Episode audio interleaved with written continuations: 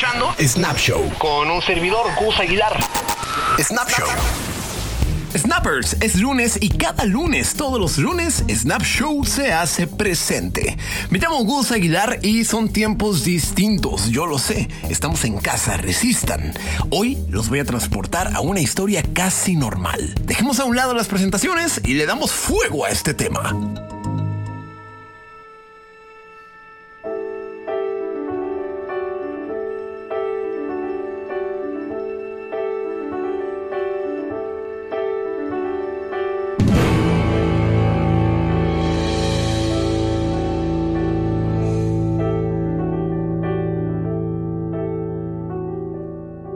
De inmediato, Next to Normal es aguda, profunda, ganadora de tres premios Tony y un premio Pulitzer de dramaturgia. Ellos son la familia Goodman. Todo parece normal al principio. La canción de inicio, la primeritita, es Just Another Day. Allí descubrimos el ritual de la mañana de una familia común y corriente. Papá, mamá, hijo e hija se preparan para ir a la escuela o a su trabajo. Es solo un día más.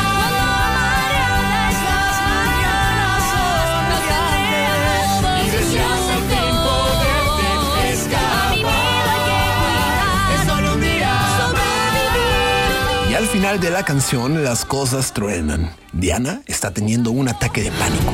Creo que la casa está girando. Descubrimos que durante varios años ha sufrido una depresión severa luego de una tragedia familiar. En pocos minutos entramos por completo al mundo de Diana y toda su familia.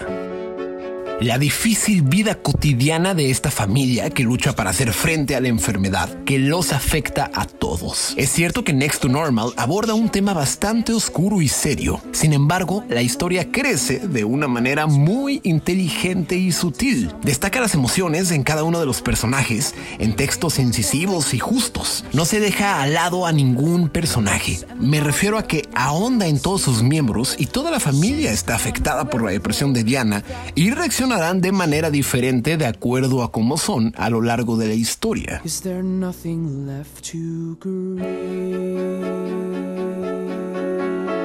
Next to Normal es una obra que se tiene que tocar con música en vivo. Las canciones van del rock al pop, incluso se parodia la famosa canción de My Favorite Things de la novicia rebelde. These are a few of my favorite things. Si no les suena la tonadita por la novicia, les va a sonar por la canción de Seven Rings de Ariana Grande. Escuchen. Y la canción que parodia dentro de Next to Normal es esta.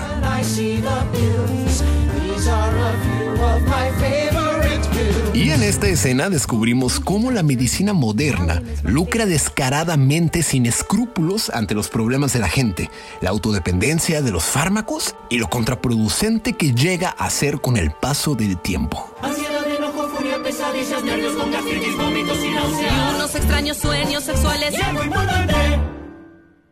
Pueden matar, pueden matar, pueden matarte. Next to Normal pone en jaque la crisis de la familia moderna. Dan, el padre, es un personaje conmovedor. Él hace todo lo posible por ayudar a su familia mientras se siente impotente. Incluso se pregunta quién es el más, abro comillas, el más loco. ¿Su esposa enferma? ¿O él que espera que la situación mejore? Mientras tanto, su hija Natalie. Costo de criarse a la sombra de una madre emocionalmente ausente llevan a Natalie a los brazos de Henry. Henry es un novio de la escuela. Ya saben, medio hippie, que fuma mucha marihuana, odia la música clásica porque dice que es rígida y aburrida y que no entiende por qué Natalie lo rechaza constantemente, siendo que Natalie necesita a alguien que esté a su lado, ahora más que nunca. año quizás o en 10 años tal vez la mujer voy a ser que habla con la pared que hace mierda el jardín que desnuda a la vez por la calle correr que se va a suicidar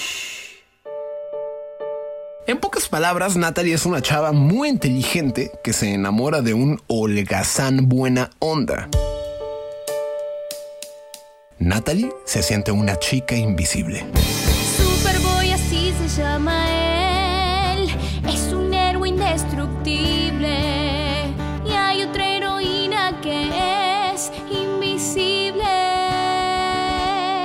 invisible Next to Normal, la música requiere mucho poder y emoción. Se caracteriza por el rock constante. Y lo escuchamos claramente en esta canción, Superboy y la chica invisible. Superboy and the invisible.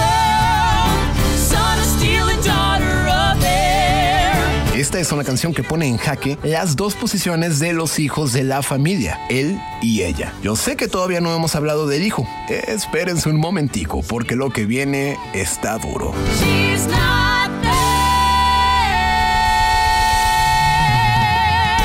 En otra canción como Wish I Were Here, Diana está hospitalizada y Natalie drogada. Durante el número, los estados intensos de ambas sugieren que tal vez, solo tal vez, el comportamiento de Natalie es algo que aprendió de su madre.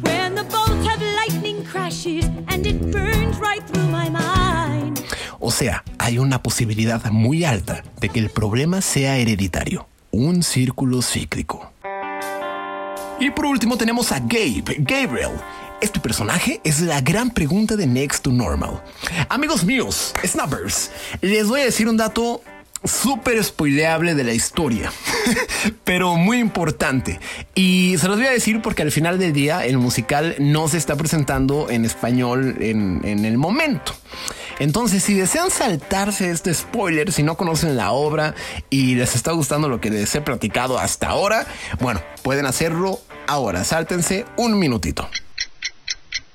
Y si dijeron, vale madre, no pasa nada, ok, ok. Lo que yo les tengo que contar de Gabriel es que el hijo no es real. Aunque al inicio del musical lo vemos como una persona normal o casi normal, en realidad esta persona no existe y es una alucinación de la madre. Gabriel murió casi al nacer. Y los problemas de Diana, siendo una madre muy joven, se detonaron desde entonces. Gabriel sigue presente como el fantasma que acecha a Diana. Él no la suelta a ella y ella no lo quiere soltar. Y he ahí la vuelta de tuerca del musical que se revela a los 30-35 minutos de empezada la obra. Y para nada Gabriel es el villano, el malo de la historia. Él es una manifestación del duelo de la madre. Y el resto de la familia no reconoce su presencia. Solo Diana. Por eso es que les digo que hay un detonante muy cañón que no te esperas. Yo ya se los platiqué, pero no pasa nada. Aún así, con este dato y que ustedes lo sepan, si en algún momento llegan a ver Next to Normal, la cabeza les va a volar. Porque esta es la historia de una familia que a lo largo de las dos horas del musical se desmorona ante un ser que no existe. Un ser incompatible. La negación como supervivencia.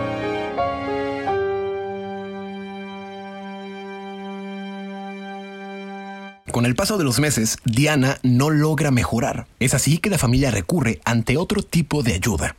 Diana se imagina a su doctor como una estrella de rock. En el número llamado Make Up Your Mind, descubrimos el duro tratamiento psiquiátrico al que Diana se enfrenta, una hipnosis. Esta es una especie de cómo la psiquiatría se ha vuelto una especie de nueva religión en la cual se colocan las esperanzas, arriesgando hasta sus últimas consecuencias. Diana, ¿me escucha? Sí. ¿Está nerviosa? ¿No? Digamos que la obra también critica o alude un poquito a estos métodos de la medicina moderna medio intensos, pero no se trata de eso, se trata de la familia. Desde un punto de vista poético, podríamos decir que el pasado siempre regresa como un fantasma que quiere enfrentarnos. Desde otro punto de vista, más religioso, podemos decir que hay otras realidades. Entonces, ¿esto se trata de vivir con un demonio dentro de tu familia, en tu hogar, ambigua o literalmente? Con la obra mucho más avanzada, vemos a la madre ingresada en una clínica con cortes en las muñecas y el médico que aconseja la terapia electroconvulsiva como única opción para solucionar su problema. ¿Dónde está mi mamá? ¿Dónde está? Tras varias sesiones, la familia descubre que la madre ha empeorado y arrastra una amnesia de los últimos 19 años. Es querer mirar para animarse a enfrentar el dolor, poder afrontar que los miedos están, negarlo sería un error. La historia claramente critica los métodos poco ortodoxos de la medicina moderna. Hey, pero no me malinterpreten, los estereotipos acá no existen. Son personajes sumamente humanos. Next to Normal, o casi normales en español, acepta el dolor y la tragedia de una familia como parte de la existencia. La negación como supervivencia es uno de los hilos deshilachados que unen a la familia Kuzman. Voy a dejar que los expertos evalúen la condición de Diana, la madre, pero como les platico, su personaje refleja el estado real de alguien con trastorno bipolar. Ella es una madre frágil pero feroz. Y aclaremos algo importante. Este musical, después de todo, no es un caso de estudio en sí, pero es como un retrato que busca entender la enfermedad mental como una condición crónica. Golpea con empatía y sorpresa.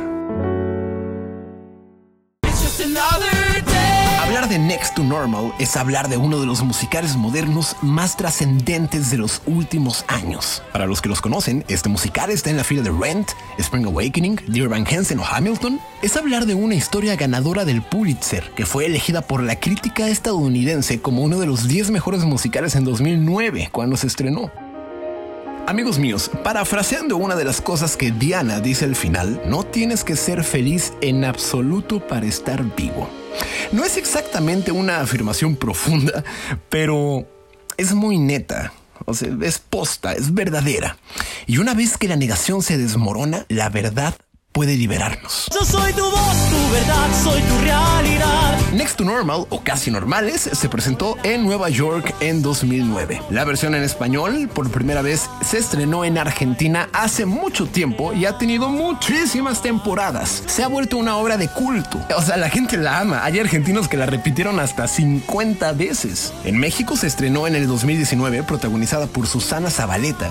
También se ha hecho en Venezuela y España. Actualmente no hay alguna versión en español oficial para verla, pero si en algún momento pueden hacerlo, ya sea en vivo, en un teatro o tan siquiera en internet, en línea, por favor no duden en hacerlo. Mucha gente piensa que los musicales deben ser chistosos, frívolos o superficiales. Next to Normal rompe con ese paradigma. Parece mentira que se pueden decir cosas tan duras y tan hermosas en una sola canción. Qué alivio es encontrarse con algo así, ¿no? Sobre todo en tiempos donde lo perfecto no lo es tanto y ser normal no es tan normal.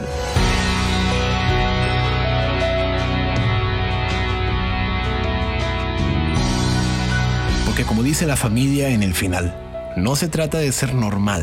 Nadie sabe qué o con quién es normal.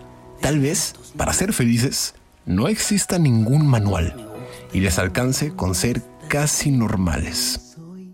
Lo que no es poco.